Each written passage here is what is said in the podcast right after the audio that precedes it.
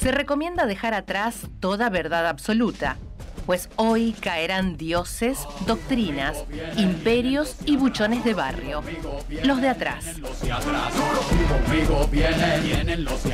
Voces traídas del multiverso para hacerte la segunda, cuando los vendedores de lotería te prometan una efímera felicidad. Los de atrás. Un programa hecho de preguntas sin respuestas de bolsillo, una constante refutación de metáforas de escritorio, una interminable batalla contra los esbirros del poder, anhelando grandes aventuras amorosas. Los de atrás. Y se abre el telón. Nuestros artistas ya están maquillados y listos para comenzar. Bienvenidos a los de atrás, donde todas las voces siempre tendrán un lugar. Tu lugar. Sí, sí, sí, sí, sí. ¿Qué tal, qué tal, queridos? ¿Cómo andan, queridos oyentes? Estamos aquí junto a mi querido compañero Patricio Villagra. Pato, ¿cómo estás? ¿Cómo estás, Manu? ¿Todo bien? Todo bien, por suerte. Y acá mi querido, mi otro querido compañero, se me ríe como siempre, Diego Álvarez. ¿Qué tal? ¿Cómo están, muchachos? ¿Todo bien? Todo bien, todo bien. Se me ríen, se me ríen un poco. Siempre me río. yo Y, soy el eh, tipo... la, la- la apertura es así. Sí, la así. apertura... Y hoy no contamos con nuestro querido amigo Valentino Ludín. Pero está en espíritu porque. Pero está en espíritu. Están presentando el once inicial del ciclón contra Central Córdoba. Así que en espíritu está con nosotros. Está presente. Está por aquí, está rondando. No vamos a decir el espíritu porque lo estamos matando Lo antes de tiempo también. ¿Y está, está con COVID o no? No, está con. COVID, Bien, negativo, vamos, vamos. por suerte. Bien ahí. Pero bien ahí. uno más que se suma en la lista de los engripados. Sí. ¿Qué lo parió? O sea, mi hermano también está engripado. Debut y despedida. ¿eh? Debut y despedida no. total. Me parece que después de esta no lo, no lo vemos más. Claro. Jugó un partido y no lo jugó más. No jugó más, se achicó. Y estas son las cosas que tiene el invierno que hoy está empezando. Yo- Oficialmente. Oficialmente empieza hoy. Oficialmente. Extraoficialmente empezó hace un mes, que me estoy Sí, cagando de sí. frío hace un mes. Sí, sí, sí. Calentamiento global, cosas que pasan. ¿Y vos Cosas de días. Y, pero, a ver, el año pasado, ¿vos sentías este frío tan temprano? Y yo no me acuerdo. Yo me acuerdo. Sé que es el sí, otoño. Es el otoño más frío de los últimos números, así como 60 años. Calentamiento mi- global, sí, el ahí está, ahí tenés. Es así. No, no me lo vayas a negar. No, Soy- no, no me lo vayas a negar. ¿Y vos, Diego, apoyás el invierno? Uf. Últimamente, eh, medio como que me estoy vendiendo, se podría decir. Uh, Me estoy vendiendo un poco. Antes, literalmente, me defendía defendía el invierno a muerte, ¿eh? Creo es porque hace más frío. Hace más frío. es porque boludo. hace más frío. Y Yo más frío sí. no te la banco. Pero ojo, yo siempre voy a No. decir algo que no sé si ustedes son team calor o invierno, pero yo voy a decir algo. Hace frío, me pongo tres camperas. Hace calor, ¿y qué hago? Me quedo en bola, boludo. si no- supuesto. shortcito y camisita. No, loco, escuchame una cosa. O sea, hace mucho calor. Es que ese es el vas problema. como loco. Es que ese es el problema. Como, bueno, no lo vamos a decir en forma de meme y de joda, pero bueno, el calentamiento global. Entonces hace mucho más frío y hace mucho más calor Mucho más también. calor, claro. Y Lo que te lleva, por la contraria, a decir que la mejor estación, obviamente, es la primavera. Al diome. Aprobado por el ANMAT, todo lo que Fuerte y al medio. Pato. Fuerte y al medio, la primavera. Eh, es así. Pero es una tibieza decir que la Y, primavera. bueno, es la A mí, tercera posición. Vamos, vamos por eh, verano o invierno. Blanco y negro. Yo me tiro de clavado en el verano. Voy a hacer una salvedad. Hay que hacer, hay que decir la verdad. Enero acá, por lo menos en la ciudad No, de Buenos Aires, no. es furioso. Quienes tenemos la posibilidad debemos escaparnos de la ciudad a toda costa. Sí, Eh, y a la costa, si puede ser. Y a la costa. Y a la costa. totalmente. Eh, diciembre y febrero se bancan a pesar del calor. ¿Vos decís? Sí, Me acuerdo del- el diciembre- último diciembre era. Quédate en tu casa. A Eh, ver, este año, dic- diciembre va a ser lo que fue mayo de junio y lo que fue junio de julio este año. eh, O sea, en diciembre va a ser mucho calor. ahí ahí está. O sea, en diciembre va a ser mucho calor, más que el año pasado, y va a ser más insufrible. Y va a ser como, como, o sea, hace un mes hacía mucho frío ahora, en diciembre hace mucho calor, y en enero va a ser peor. Dame el calor igual a mí, ¿eh? dámelo siempre. ¿Sabes lo que me pasa a mí también? Yo de chiquito me voy a Catamarca en enero. Y vos es el calor que hace ahí, maestro. No. ¿Qué haces yéndote a Catamarca, Y porque, papá? mi- porque mis viejos son de allá y tengo toda mi familia allá. ¿Es lindo? Sí, No es, muy lindo, sí, sí, es muy lindo, Eh, pero es todo sí. campo y hace calor, maestro, y un padre nuestro y Sí, no, otra cosa. Y en invierno te frío. Y en invierno... ¿Nieva en Catamarca? Yo Yo me acuerdo que cuando No era sé. chiquito, una vez sí. Mirá, Una vez. una vez. Pero después no recuerdo. Mirá. En definitiva, verano o invierno. Invierno. Verano o invierno. Verano. Somos dos contra uno, digo, me parece que hoy perdiste.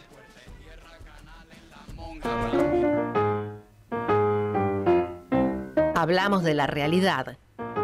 Cuestionamos las grandes verdades humanas. Hacemos periodismo rebelde.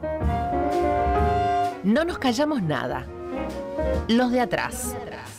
La verdad detrás de la verdad. Seguimos acá en los de atrás y arrancamos con el famoso podio, Pato. Sí, así es. Bueno, el día de ayer hubo. Bueno, hubo feriado. Sa- ¿Saben por qué fue ¿Así feriado? que fue feriado ayer? Mira. Mirá. Ah, porque Yo no me enteré. Sabía. Yo seguí igual, como si no pasara nada. hubo. Y bueno, pues nosotros no cursamos los lunes, No, entonces y- capaz. Y, tuve que hacer más cosas el- ayer. Confundiste. Tuve que hacer más cosas ayer que en todos los demás lunes. Bueno, cuestión. ¿Saben por qué fue feriado el día de ayer? Contame. Fue, bueno, justamente el día de la bandera. Exactamente. Eh, y bueno, el Estado, en este caso con el Frente de Todos, hizo un acto por el Día de la Bandera donde justamente reapareció la vicepresidenta Cristina Fernández de Kirchner y soltó algunas frases como estamos totalmente acostumbrados en, estos en esta época, más o menos. Eh, sí, así me hace, me hace el gesto de, de la metranga y de verdad. Es verdad. Entró a repartir. Claro, y no reparte por ningún lado y, cuan- y se lo guarda todo. Y cuando tiene la oportunidad de hablar, oficialmente, cuando es un acto o algo así, dispara. Larga. Dispara de una y otra. Lo que más se rescató justamente fue eh, lo que dijo acerca de uno de los temas más importantes, obviamente, que abordan al frente de todos y al país, que son las importaciones. A ver, estamos en un contexto donde no vamos a negar que hay una guerra entre, bueno, Ucrania y Rusia. Ya todos lo conocemos, ya estamos, Sí. estamos más o menos al Sí. tanto. Y sabemos que, gracias a esto, los precios del trigo, tanto como de la soja y demás, aumentaron muchísimo. ¿Por qué? Porque, bueno, Rusia era el principal productor y no puede sacarlo de ahí, está en guerra, entonces necesitan mucha más gente, por ende el precio subió muchísimo en eh, Chicago, ¿no? Justamente. Por ende, la Argentina, si hay algo que tiene mucho, es soja, es trigo. Entonces, ¿qué hace la gente acá? Sí, como no nos suben las. como no nos suben las. lo que tenemos que poner de importación, como no nos arancelan nada. Las y, retenciones y claro, no, no, no hay suba de retenciones, ya aparte, el presidente fue muy claro, no voy a subir las retenciones. Bueno, macho, vos no, no vas a subir las retenciones. Bueno, empezamos Ojo a que vender, lo a dice el a señor vender. Patricio Villagra. Yo certifico acá, ¿eh? que Cristina está diciendo que hay que, hay que subir las retenciones. Donde más pegó en el discurso de ayer fue justamente donde se controla más que nada las retenciones, que son el Banco Central, el Ministerio de la Producción, la FIP y la aduana, que son los básicamente los que controlan las importaciones. Entonces, por ende está diciendo, mira, hay un festival, eso me, me gustó mucho, hay un festival de importaciones que lo que quiere decir, en otras palabras más comunes, eh, es se la están llevando toda y vos no estás subiendo las retenciones y te estás quedando sin nada, sin trigo, sin, eh, sin trigo, sin soja para tu población, para la población, y la están vendiendo al quíntuple y está habiendo un literal festival de importaciones. Una vez más, sin decirlo, le pega Alberto. Sí, por supuesto. Y, sí, y Pero- diciéndolo, le pega a, eh, a la FIP, a la aduana, al Ministerio de Producción, al Banco Central. ya está. Pero también a su vez remarca que nunca fue una posibilidad, eh, nunca estuvo en discusión la unidad. No, no. eh, eh, eso es lo, lo que más. que también, si no se acuerdan, lo resaltó Alberto Fernández en el discurso de IPF que dijo: Por mi parte, todo bien. Unidad full, porque si no, nos pasa lo mismo que nos pasó en 2015. Viene Macri. Y por su parte, no se rompe nada. Por parte de Cristina, tampoco. Pero bueno, siempre hay internas, ¿no? obviamente. Por supuesto. Y moviéndonos al mundo de la música, Diego querido, ¿qué pasó esta semana? ¿Qué pasa ¿Qué esta tenemos? semana?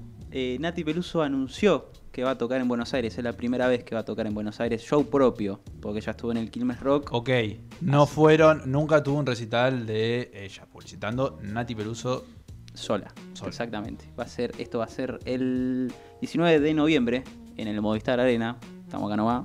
Estamos lindo acá nomás. lindo estadio. Yo lindo eh, estadio. solo fui. Mira, fui dos veces. Una. Eh, me dieron el COVID positivo. Porque me testeé. No. ¿Qué fuiste a ver? Eh, no, no fui a ver nada. Ah. Fui a testear. Ah, es verdad, claro. Y la segunda fue también por el COVID, pero fue Ah. para recibir una vacuna. La primer, mi primera dosis. ¿Cuál te dieron? Eh, ¿Cómo se llama? La China, no me sale el nombre. La China, Sinopharm. La Sinopharm, La Sinopharm, exactamente. Eh, justo estábamos hablando la semana pasada de esto de que hay muchos artistas que están tocando en el Movistar Arena. Eh, ¿Habrá algún convenio raro?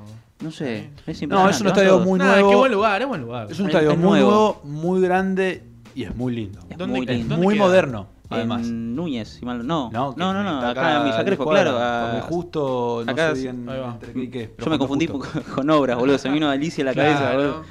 Eh, ¿Qué les iba a decir? Y bueno, por supuesto, esto forma parte del tour Calambre, que es el último álbum que sacó, que cuenta con más de 10 canciones. Hay una muy conocida que se llama Buenos Aires, que Sí. obviamente se la dedica a todos nosotros.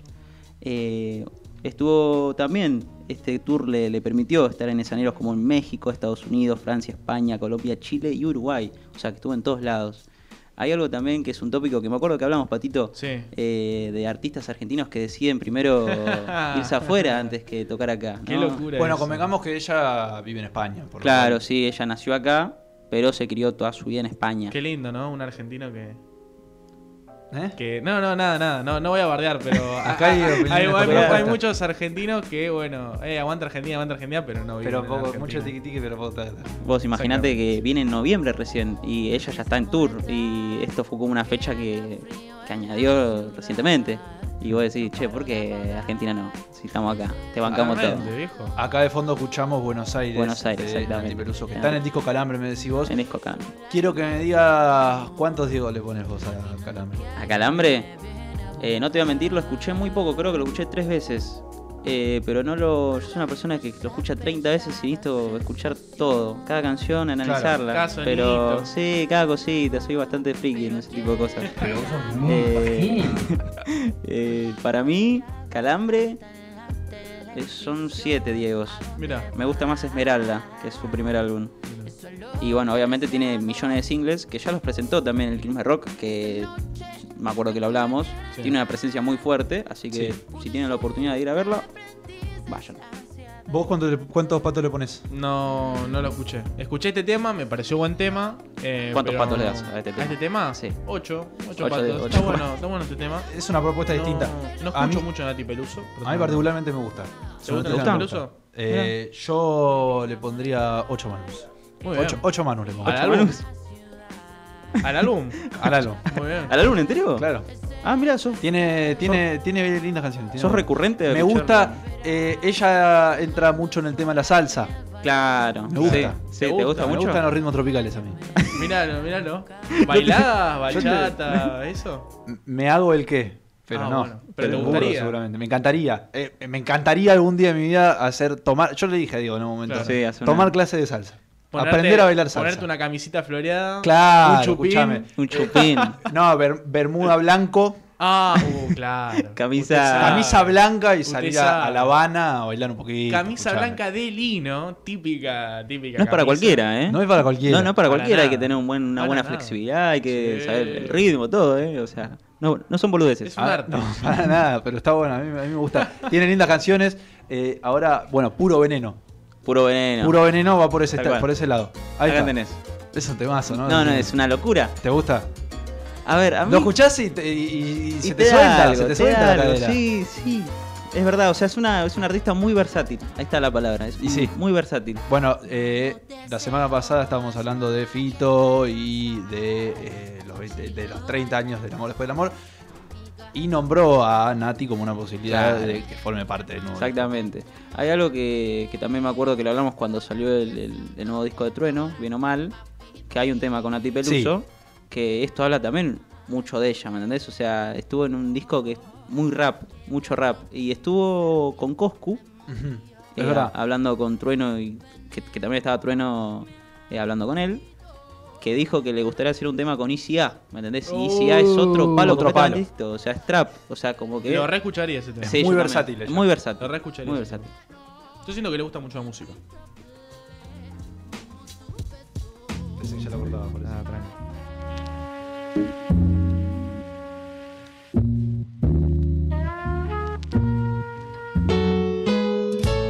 Todos estamos condenados a un hechizo cósmico. El universo es irremediablemente fugitivo. Nadie puede detenerse. Los de atrás. La dopamina de tu felicidad.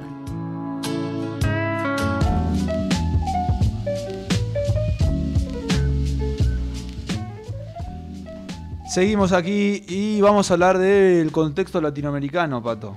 Así es, así es. Dejando un poco de lado lo que es Argentina, tampoco dejándolo tan de lado. Eh, vamos a hablar un poco de lo que sucedió en Colombia, que fue histórico. No nos estamos refiriendo a nada muy raro, sino justamente a las elecciones, que en este caso fue eh, un balotage, fue una segunda vuelta, Sí. eh, donde ganó al, bueno, justamente el candidato de izquierda, Gustavo Petro, en Colombia. y muchos medios se aseguraron de que la gente sepa que era un ex guerrillero. Sin embargo, es histórico que un presidente, o sea, ya de por sí es histórico que un presidente que se presenta en un partido de izquierda justamente llegue vivo a las elecciones. Ahora, Claro. que gane es un cuento totalmente distinto. Bueno, nosotros hace tres semanas eh, habíamos hablado del balotage, de Así que es. las elecciones habían terminado 40, si no recuerdo mal, para quien ganó las elecciones y un 25 para quien fue eh, a la- al balotage. Claro, y ahí es donde eh, decíamos dos cosas. La primera, que la derecha venía dividida, porque el segundo y tercer candidato habían salido de derecha. Y nosotros habíamos dicho, y bueno, en el búnker no se los ve muy contentos, en el búnker de Gustavo Petro, el candidato de izquierda, no se los ve muy contentos. Y bueno, era lo que está sucediendo. Tenían, mu- tenían miedo de que las derechas se unieran y si se unían, sacaban los votos necesarios. Sí, sí, eso es, sí, es verdad, si se unían. Pero ahí Claro, es donde sí, sí. está la importancia de la división de, eh, un, de, un, de un propio movimiento. ¿Por qué? Porque si Gustavo Petro ganó. Por ende, sabemos que los que votaron al tercer candidato no votaron a... eh, Pero el tercer candidato había llamado a votar. Claro, sin embargo, Ah, el tercer eh. candidato votó, o sea, dijo, bueno, voten a este Hernández. a Hernández, eh, votenlo a Hernández, y bueno, no le hicieron caso. no le hicieron caso. No Eh, hubo por ende, bueno, ganó Gustavo Petro y estuve, estuve hablando un poco con eh, Julio Borman, eh, que es eh, doctor justamente en ciencias políticas, y una de las cosas que le pregunté es justamente cuánta importancia, obviamente a nivel regional, tiene la victoria de Petro en Colombia. El triunfo de Petro es eh, significativo por el cambio político que supone en Colombia, que es eh, probablemente el país más turbulento en términos de violencia política de América del Sur. Además, en una lectura regional que a veces un poco, es un poco forzada, pero no por eso menos eh, frecuente en los medios de comunicación, se busca interpretar esto como parte de una ola regional de triunfo de fuerza de izquierda y centroizquierda en países de América del Sur, donde hoy la mayoría de los gobiernos es de ese signo político, aun cuando se respira en muchos de nuestros países una suerte de giro a la derecha en los electorados, lo cual parece, parece paradójico. Hoy tenemos que la totalidad de los países integrantes de la Alianza del Pacífico, México, Colombia, eh, Chile y Perú, tienen gobiernos en mayor o menor medida identificados con la izquierda, y esto sin dudas es un, giro inesperado en perspectiva histórica porque hasta hace algunos años esos eran los países que tenían gobierno de centro derecha y que confrontaban con los países del Atlántico, Brasil, Uruguay, eh, Venezuela y Argentina, eh, que tenían gobierno de izquierda, ¿no? Bueno, ahí lo escuchábamos justamente a Julio Borman, ¿no? Doctor en ciencias políticas, que nos hablaba un poco acerca de, a nivel regional, esta es una victoria totalmente importante.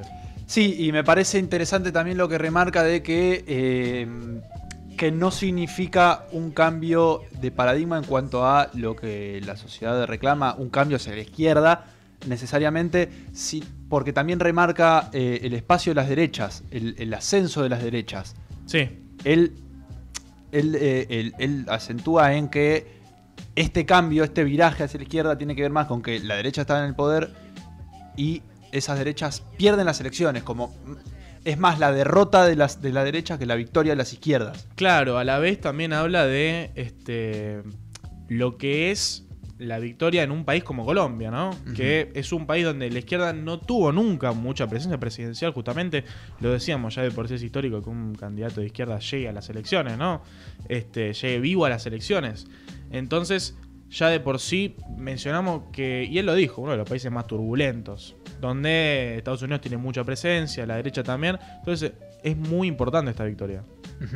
Sí, sí, sí. Y bueno, además, este, le preguntamos justamente a Julio eh, que justamente habiendo ganado, ¿no? Petro en Colombia y siendo las elecciones, no nos olvidemos, siendo las elecciones en Brasil a fines de este año, y teniendo, bueno, diferentes países acá en América Latina, Chile, Argentina. Alberto Fernández en Argentina. Arce en Bolivia. Y ahora, bueno, las elecciones en Brasil. Eh, le preguntamos si es un escenario justamente favorable, ¿no? Para la izquierda o la centroizquierda en América Latina. Una veces tiende a construir la idea de grandes oleadas regionales hacia la izquierda o hacia la derecha y luego cuando se meten en los casos nacionales ven que cada uno de ellos es distinto. Más bien lo que pareciera haber es eh, derrotas de los oficialismos en, un contexto de, fragmentación social y desencanto con los gobiernos como consecuencia de las crisis económicas eh, que están por detrás lo que vemos en general es eso, ¿no? que en, todos los países quien está gobernando tiene enormes dificultades para imponer un sucesor. Yo todavía no estoy seguro qué va a pasar en Brasil, todo indica que Lula es el actor que eh, es el más popular y además es el que el actor político más popular y además el que formó la coalición más grande y eso lo pondría en situación ventajosa. Sin embargo, Bolsonaro va por la reelección y siempre los presidentes en ejercicio tienen un plus a la hora de competir. Bueno, ¿qué más agregar, no? Este tiene mucha razón. Lula no es que la tiene servida en un plato, pero sin embargo, bueno, todos vemos la vuelta de Lula, el regreso de Lula, eh, ya, bueno, oficialmente como candidato a presidente en estas elecciones del 2022 en Brasil, contra, bueno, el líder de la oposición suya, de derecha, ultraderecha, extrema derecha, lo que queramos decir, de derecha, Jair Bolsonaro, el actual presidente de Brasil. Y esto es lo que nos contaba. ¿quién no, ¿Con quién hablamos, Pato? Julio Burman, doctor en ciencias políticas. Muy bien, hablando acerca de las elecciones en Colombia. Los dejamos ahora escuchando Ayer te vi de Louta y Soy Gatoso.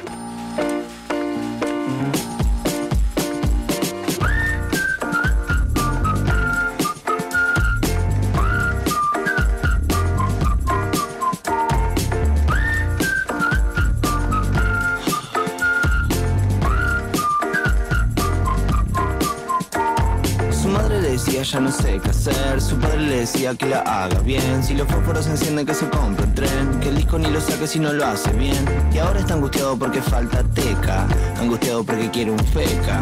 Angustiado porque ve sus pecas. Angustiado porque quiere un Sega. Un par de melodías y no sé qué hacer. Si el disco suena raro, ya no sé qué hacer. Si las cosas que me dicen no las puedo ver. Las cosas que me pasan no las puedo hacer. Y ahora está angustiado porque falta teca. Angustiado porque quiere un feca. Angustiado porque ve sus pecas. Casi las cosas que le pasan no las puede ver. Ayer te y es cualquiera. Me convencí que soy primera. Puedo verte cerca de cualquier lugar. Puedo hacerme cargo de lo que no está. Ayer te vi y no es cualquiera. Me convencí que soy primera. Lo puedo ver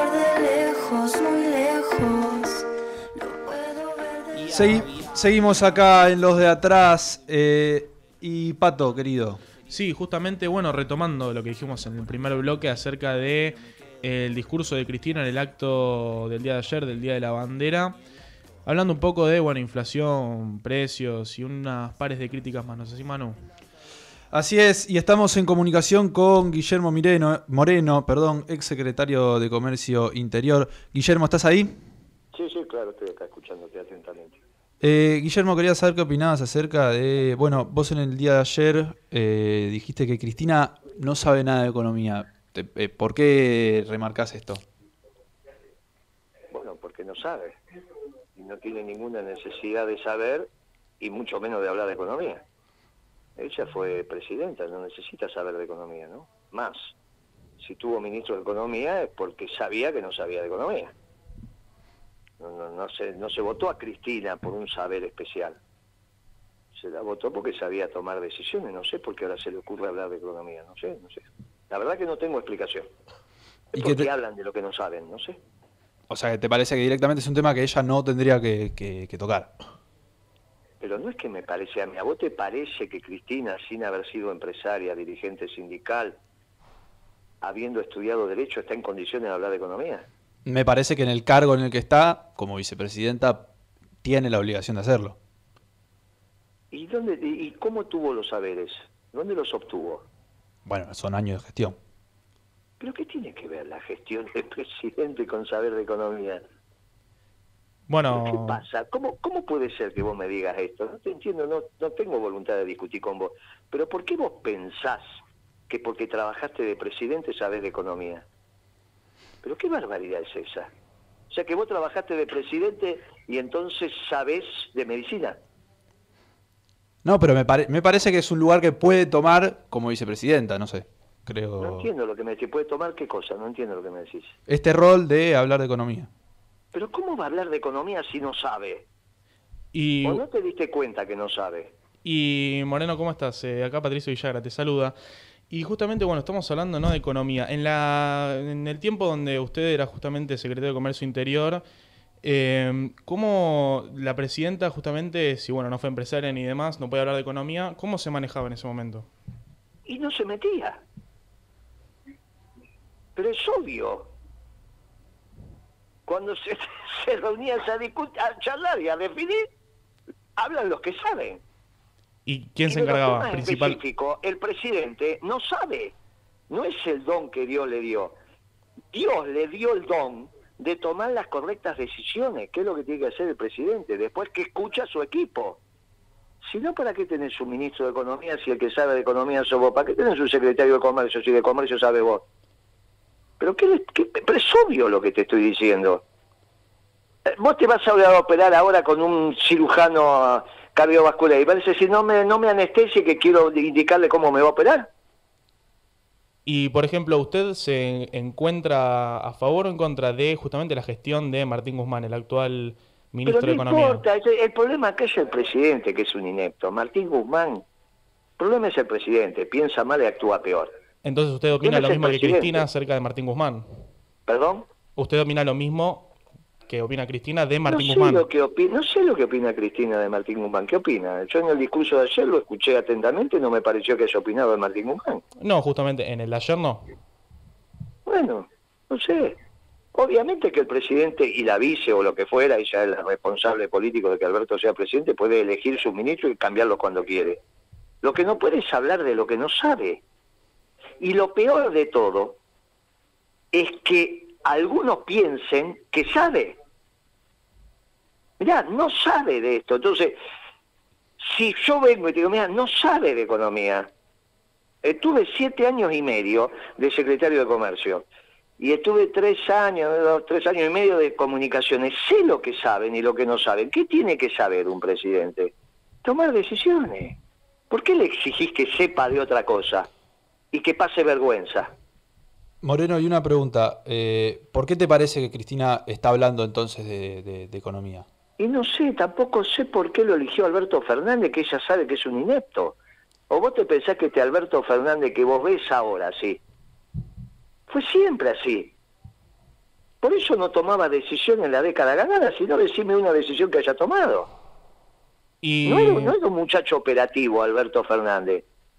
Era jefe de gabinete de un gabinete que no se reunió nunca. Era un asistente del presidente. Y en su opinión, como dijo Cristina justamente ayer, ¿hay un festival de importaciones? Pero si vos tenés el desorden que tenés en la macroeconomía, hay un festival de todo. Es un viva la pepa. porque todo el mundo trata de salvarse. El tipo que consigue los dólares a 120 cambia el auto y el que no lo consigue se funde. Pero esto es un viva la pepa. Por eso primero tenés que ordenar el poder ejecutivo. La economía se ordena de arriba para abajo. La política se ordena de arriba para abajo. Lo único que se ordena de abajo para arriba es la revolución. Y no estamos delante de ninguna revolución. Arriba está el presidente, que es el primer magistrado. Es el primero que tiene que tener la economía ordenada. Y Alberto Fernández tiene un desorden espantoso tiene déficits peores que los de Macri. Todos los indicadores están peor que con Macri. Por eso están con temor de que vuelva Macri, que es un desastre como gobernó. Pero este desastre fue superado en desastre por Alberto Fernández. Esto es tan desastroso que lo hizo bueno hasta Macri, increíble lo que está pasando. ¿Y cómo se hace? Entonces, lo primero que tiene que hacer es ordenar el Poder Ejecutivo. No hay alternativa. ¿Es la única manera de manejar la inflación? Primero tenés que ordenar el Poder Ejecutivo. Y después los muchachos que van por la banquina, ahí está el secretario de Comercio. Pero a los que van por la banquina, después que tenés la economía ordenada, siempre puede haber alguno que quiere ir por la banquina. Para eso tenés el área correspondiente. Es obvio. Y bueno, usted recién justamente nos mencionaba, ¿no? Que este gobierno hizo ver bien a Mauricio Macri. Mauricio Macri es conocido justamente por eh, ser empresario y demás. ¿Él sí puede hablar de economía? Claro que puede hablar de economía, pero es vago. Te dije que era vago. Y si vos lo viste que es vago. Está bien, sí, sí. Y bueno, ahora puede. En realidad no manejó tantas empresas, las manejaba el padre. Pero vos podés decir, mirá, sobre construcción tenía una empresa, se ejecutaba en el directorio, algo habrá, ¿está bien? Sabe más o menos alguna que otra cosa. ¿Cómo aprendes economía? Siendo empresario, conoces tu sector. Siendo dirigente sindical, conoces también todo el sector. Siendo economista y habiendo caminado el mercado, bueno, conoces. Ahora, si no desarrollaste ninguna de las tres actividades, no soy empresario, no soy dirigente sindical, no te formaste como economista y no conoces el mercado, ¿cómo se te ocurre que vas a saber economía? Pero ¿cómo se te ocurre? Eh, eh, no, no es necesario faltar el respeto, pero ¿por qué vos pensás que Cristina sabe hacer un cheque electrónico? Y tuvo dos presidencias, ahora una vicepresidencia. Pero ¿cuánto cheque electrónico hace un presidente, mi amigo? ¿Qué tiene que ver? cheques electrónicos, la verdad, no lo sé, pero bueno, usted estuvo en su gestión, no sé. Pero por eso te lo estoy diciendo que no sabe. Guillermo, ¿y cómo manejaba usted en su momento la inflación? Y haciendo lo que hice, tenías una economía ordenada. Y entonces siempre puede haber algún muchacho que se desordena. Por eso los precios son conversados. Por eso son conversados. No es que vote, como dice Delía, poner un arma arriba de la mesa. Yo no sé qué le pasa al gordo Delía, qué sé yo, qué le pasa. ¿Por qué pensás que Porque esa, esa, nota, y es que, que ni siquiera leen bien los diarios, porque eso lo inventó Berbisky, pero de cuando yo era secretario de comunicaciones. Cuando vos lees la nota de Berbisky en página 12, que no casualmente es en página 12, bueno, no te olvides que en esa época todos los progresistas, como Kisilov, estaban en contra del gobierno. No estaban a favor del gobierno, ¿eh? El acto de ayer de Cristina en la CTA, todos ellos estaban en contra del gobierno. ¿eh? De hecho, Sabatella se opuso a Kirchner, ¿vos te acordás? En el 2009. Bueno, todo ese progresismo estaba en contra de nuestro gobierno, porque nosotros hacíamos un gobierno peronista, y ellos son progresistas, socialdemócratas, no les gusta el peronismo. Entonces después les empieza a gustar Cristina, pero porque deja de ser peronista y dice cosas que no tiene que decir, como ayer. ¿O vos te pensabas que cuando estaban tres, cuatro economistas reunidos y ella presidiendo la reunión, ella se ponía a hablar de los cuadros, como hizo ayer? Escuchaba. Y si Vudú tenía una posición y yo tenía otro, bueno, finalmente tomaba la mejor decisión. Y Vudú y yo, o Feletti, o el que fuera, sabía que si ella decidía, por ese don que tiene de la buena decisión en su momento, era la decisión adecuada, pero no es que opinaba sobre hechos técnicos. Pero ¿cómo va a opinar si no está no no se formó para eso? quizás pueda opinar sobre un decreto en su estructura jurídica, pero tampoco lo hacía porque tenía otro, tenía los expertos en decreto que es la legal y técnica. Y si no, lo cambiás. Mire, no me gusta cómo usted está llevando la economía y lo que dice. Presénteme la renuncia, punto. Y se acaba. Pero no es que sabe. ¿No? ¿O vos qué pensás? Que yo llegaba a la mañana y Cristina me llamaba y me daba instrucciones de lo que tenía que hacer el secretario de Comercio. Pero es ridículo eso, si no, ¿para qué lo tenés? Claro. No es así como funciona. Bueno, Guillermo, te agradezco por la comunicación. Chao, viejo, suerte. Un saludo. Hablábamos con Guillermo Moreno, ex secretario de Comercio Interior y hoy el conductor del espacio político Principios y Valores.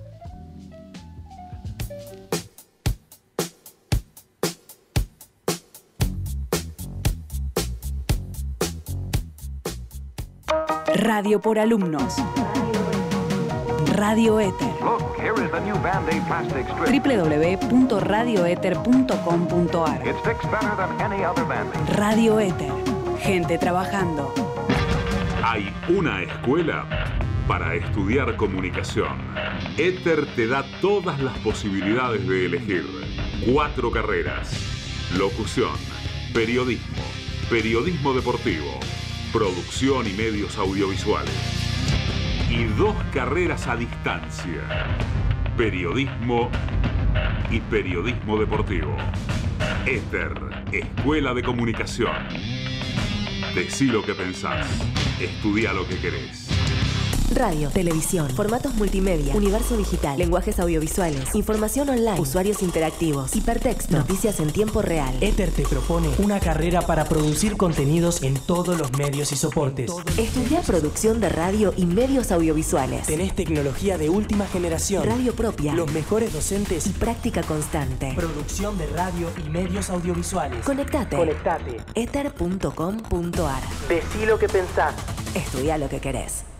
Cursos a distancia en Ether, pensados para que puedas capacitarte en el lugar y el momento que prefieras. Accede a los mejores docentes. Conoce el mundo de los medios a través de nuestro campus virtual. Cursos a distancia en Ether. Seminarios de 6 a 8 semanas, sin horarios. Cursás donde querés. Ether. Conectate a cursosadistancia.ether.com.ar o entra a cursos a distancia en www.ether.com.ar. Ether. Decí lo que pensás. Estudia lo que querés. www.radioeter.com.ar Alberta, aquí hay alguien que te quiere hablar. Radio Éter. Desde 1860 en la Argentina. Gente trabajando. El sabor de su vida.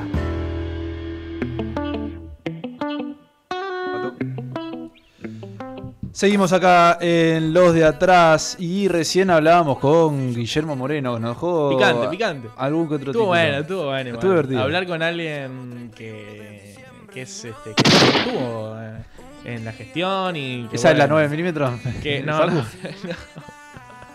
Eh, la tiró solo la de los 9 Sí, no, milímetros. nosotros no le dijimos nada, vos no le dijiste nada. No hubo ni que entrar por Nadie ahí. le dijo nada. Él solo, este. Me, me gustó mucho cuando le dije, bueno, Macri, que es empresario, que no sé qué, sí, puede hablar de economía. Me dijo, sí, pero de vago. Eh, va, va mucho, va mucho por ahí. Eh, va- por un momento se enoja y el otro ratito Sí, se ríe. no, esta gente es así. Es así. Y seguimos ahora sí con la columna de música urbana, Diego. Vengo a calmar las aguas. A descontracturar un poquito. Sí, a descontracturar un poquito. Vamos a Transpira un poco, no te voy a mentir. Sí. Sí, a mí con la así. me. Vamos, divertido. vamos a estar hablando de, de Duki, lo- que lo estamos escuchando acá de fondo. Estamos escuchando Jin Yang, que es un tema que salió en temporada de reggaetón el año pasado junto a Res B, que es el que estamos escuchando. ¿Para este, Tiago? No. No, este Duki. No, o sea, el tema de Duki. Pero el que estamos canta ahora, escuchando. ¿no es Tiago? No. No, ¿cómo va a ser Tiago? No, escuché de fondo, ve que le estamos hablando los dos. es Res B. No sé ni quién. No, no sabes quién es. Español, ¿no? De español. Crack. Crack. Rapero, después se tiró más para el trap, ahora medio como que está volviendo. Pero bueno, lo, lo importante ahora es Duki, porque anunció temporada de reggaetón 2. Parte 2. Qué original. Una saga. Sí, anda con toda. Anda con todo. Anda con todo. Escuché gente que ya le estaba tirando con de todo. Y sí. Pero él firmó un contrato, ¿no? Él firmó un contrato. Ah, eh, como nuestro amigo que anduvo unas pares de No, acá. No, no, no. no. Eso, Va, o me sea, parece que no. Esperemos Fue- que no. Perdón, a ver si estoy en lo correcto, yo que sé Sí. tanto del ambiente de, de la música urbana. Sí. Eh, Decime. firmó un contrato con Sony Estamos hablando de. Duki. de- del Duki Del Duquito. Que firmaba para dos o tres, no sé, dos o tres discos de reggaetón. Dos. Dos. Dos. Porque Y el que próximo después ya dijo que iba a al volver trap. al trap. ¿Viste cómo estoy, papá? Estás estoy un paso adelante. Estás El- informado. Usted me subestima. El obelisco, se celebra en el obelisco, muchachos. Estoy informado, estoy informado. Yo me, voy, yo me voy a quedar contento cuando de acá poner yo diga dos artistas y mano me diga, claro, sí, los conozco. Totalmente. Cuando te diga totalmente, viejo. Sí, claro. Ahí está tu misión. Ahí está mi misión. Bueno, eh, esto lo publicó ayer en Instagram, obviamente con dos publicaciones. Uno era la portada y el otro era el tracklist. Eh, pasó al español la lista de temas. Eran siete temas. Que acá siempre tengo un duelo conmigo mismo y creo yo también con, con estos artistas. Hay tres que ya sacó, son temas que ya salieron. Ah, bueno. O sea, y Cuatro son siete temas Son cuatro temas nuevos, loco. Escuchame una cosa. Bueno, pero esto es algo que ya lo hablamos acá un Sí, poco. lo acerca de los sí. temas, eh, de los nuevos discos, cuántos temas son nuevos y cuántos, eh, cuántos salen con el disco y cuántos salieron antes. Claro. Eh, los temas que salieron, uno estamos escuchando acá de fondo, que es eh, Esto recién comienza. Perdón, empieza. Siempre, empieza. Sí, siempre me confundo. Es comienzo empieza, pero es empieza. Con Emilia Mernes.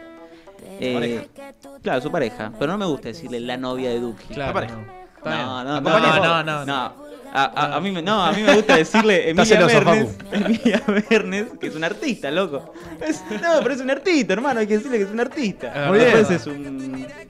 Es verdad, es verdad. Eh, después también tenemos otro tema que ya salió, que es con De La Ghetto y Quevedo, un artista español también urbano que está surgiendo en este último tiempo. Si quieren frontear, Está bueno eso. eh. El temazo. es un buen tema. Está a, todo el mundo le encanta, a mí Sí. me parece muy, A mí me parece común, muy tranquilo. Está O sea, bueno. Está, está bueno, Está bueno. muy bueno. A mí me gusta, a mí me gusta. bueno. Me gusta que, que Duki le dé una oportunidad a Quevedo. Me encanta Sí. que estos artistas le, le den oportunidades a gente que recién está como. Sí. Capaz la pega con un tema, que la pegó con Cayó la Noche Remix, Sí. que el- seguro lo conocen, Sí, pero por. Obvio. no, pero- mentira. No Y me digas No, temazo. no, no, noche, tenés razón, tenés razón. El tema es malísimo. No, la parte lo de único bueno, lo único bueno, pará, pará, lo único, déjame hablar, lo único bueno es la parte de Quevedo. No, no, ¿No, no. te gusta no. la parte de Quevedo? No, no, no, me encanta todo el tema. La parte de Bejo es muy buena. Pero es larguísimo, seis No, minutos. Yo lo único bueno, que quiero escuchar a y así es un remix. ya cayó la Escúchame, noche. Es un remix de mucha gente. Perdón. Perrito. Hemos escuchado temas, nosotros que somos más eh, millennials y vimos cómo, cómo el trap no. creció. Sí, Eh, escuchamos, por ejemplo, un tema de Bad Bunny, Arcángel, un montón. Este Eh, es el que hizo con Quevedo. Este es el que, que hizo con Quevedo, quieren frontear. Eh, pero escuchamos una cosa. El tema dura 7 minutos, pero primero, son todos artistas que están creciendo. Y bueno, Quevedo obviamente les dio como esa oportunidad porque en teoría era el más conocido junto con Bejo.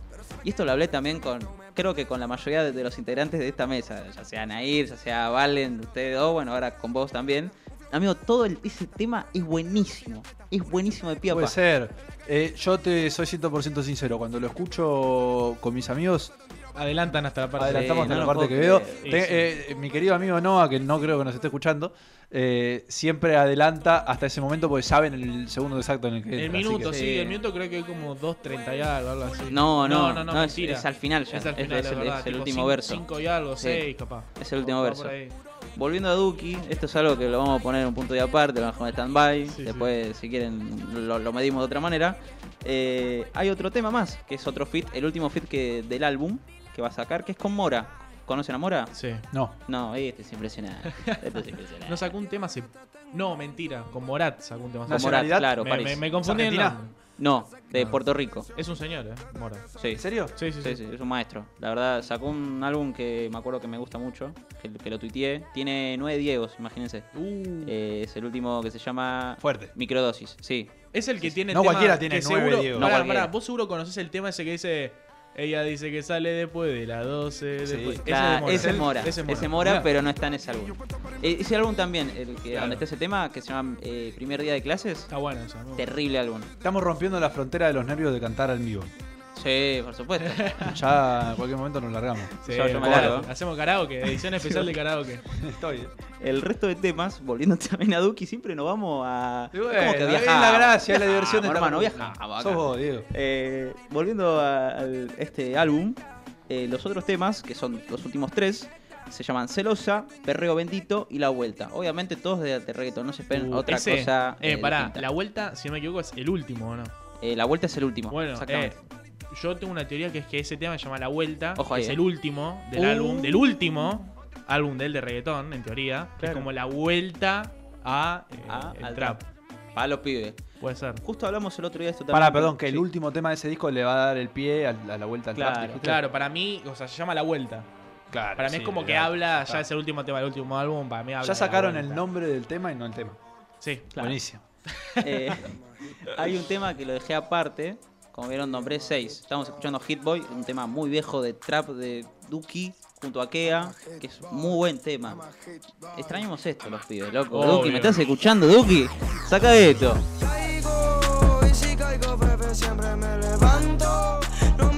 Decime, Sí. ¿qué, eh, ¿te gusta la era eh, reggaetón? No, espera, espera, ¿la Ah. era reggaetón del Duki?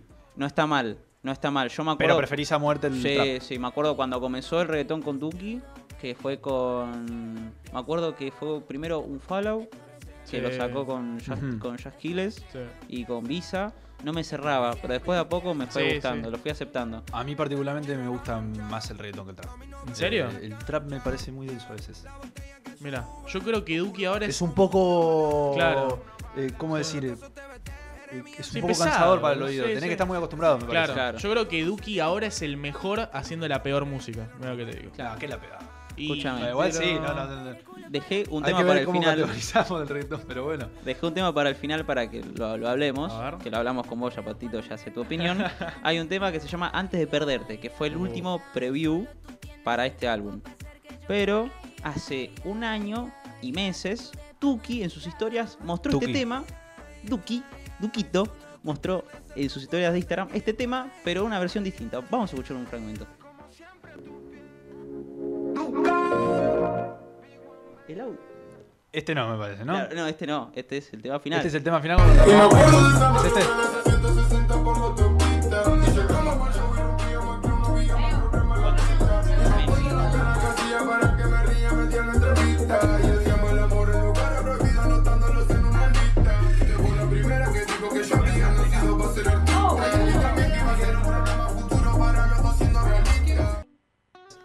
Estábamos escuchando Antes de Perderte de Duki, que es un tema que en ese momento que, que escuchamos, esto fue en el 2021, lo subí en unas historias de Instagram mostrando con un poquito, ¿viste?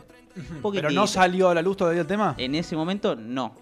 Salió hace un mes, Ok. que fue el último adelanto de este álbum que va a sacar dentro de dos días. Que no dije cuándo va a salir, perdón. Va a salir en dos días a las 7 de la tarde. Todo lo sacan a las 7 de la tarde, loco. El jueves a las 7 de la tarde. Jueves a las y es 7 un de la horario internacional, porque pega para España, pega con lo justo. Llega a las 11, 12. A las 12. No me acuerdo si hay Salgan 4 a las 12, a las o 12, 5 horas de a las diferencia. 12. Pero esto es lo que yo hablaba, ¿me entendés? O sea, este tema en trap es buenísimo, es una locura. Pero Sí. eh, muy probablemente nunca lo va a sacar. No. Pero sí sacó el tema, que justo me preguntaste esto. Lo sacó, pero en forma de reggaetón. Claro. Ok, pero capaz hay una reversión de trap, ¿por qué no? No sé si la va a Es sacar. que no creo que sea así. Me encantaría. Es muy- muy me encantaría. Gritaría, hermano. Ahora mismo. Pero, bueno. Hay, No, en el eh, recital en Vélez. el recital en Vélez va a ser, obviamente, ya contó que va a estar eh, dándole vueltas también al reggaetón. O sea, va a tocar sus temas de, de reggaetón como también de trap. O sea, va a ser un mix entre lo Un viejo y, lo más nuevito que tiene. Por ¿Vos así decís que se rompe una, un- unos temas viejos, viejos? Sí, un modo Seguro. diablo. Yo te diría, pará, pará, yo te Sí, diría, pará, haber, pará, va a pará, haber. pará, yo te diría no vendo trap.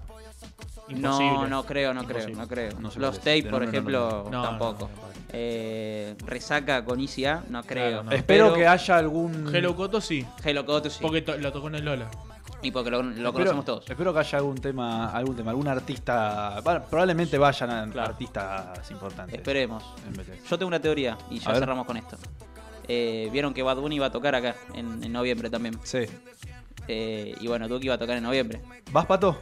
¿A ver a Bad Bunny? Sí, por supuesto. Ah, vos vas a ver a A Bad Bad Bunny. Bunny voy. Primera fila. Ahí, todo. tuca, Voy con mallita, camisita flor- así de playita. Así te quería escuchar. Por supuesto. Y bueno, mi teoría, re- o sea, en, resumen, en resumidas cuentas, es que Bad Bunny va a estar con Duki en noviembre. Ojalá que se yo voy a ir en noviembre a ver al Duki. Uh, Porque la- las fechas encajan muy bien. Y pero vos decís que esté Bad Bunny en el del Duki o al revés. ¿Por qué no en, en ambos? Claro. Duki ya tocó con. Bad Bunny. ¿Así? Sí. ¿Tienen un tema juntos? Miami, sí. Sí, Hablamos- hablamos, hablamos mañana. No me acuerdo cuál es. Yo hago lo que me da la gana es el último o el anteúltimo. Es el junto con anteúltimo. Pablo y Chile. Quedará para la próxima, para ver si lo conozco o no, Diego. Quedará para la próxima. Quedará para la próxima, siempre divertida e interesante la columna de Diego, que a mí me ilustra, me hace conocer un poquito más de todo este mundo que no conozco nada en lo absoluto. Diego, nos vemos y ¿con qué lo dejamos? Nos dejamos con Antes de perderte. Versión reggaetón, lamentablemente. Adiós, gente. Diego, Pato. Chau, Manu. Hasta la próxima. Si no me salvo de esta, lo mato a Cupido. Camino no se paró, cada uno elige el suyo. Y tú lo sabes más, tú eres mía, yo soy tuyo. Esto no tiene fin, cancela ese viaje, esta es hecha para mí. Lo nuestro no se acaba ni después de la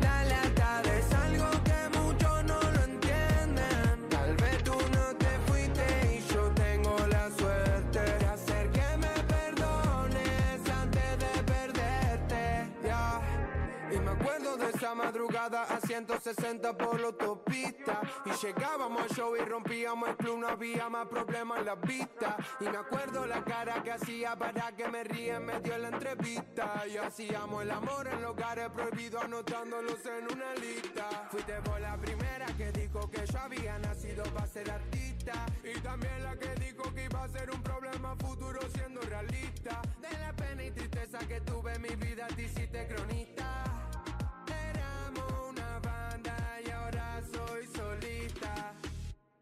El camino nos separó, cada uno elige el suyo. Y tú lo sabes más, tú eres mía, yo soy tuyo.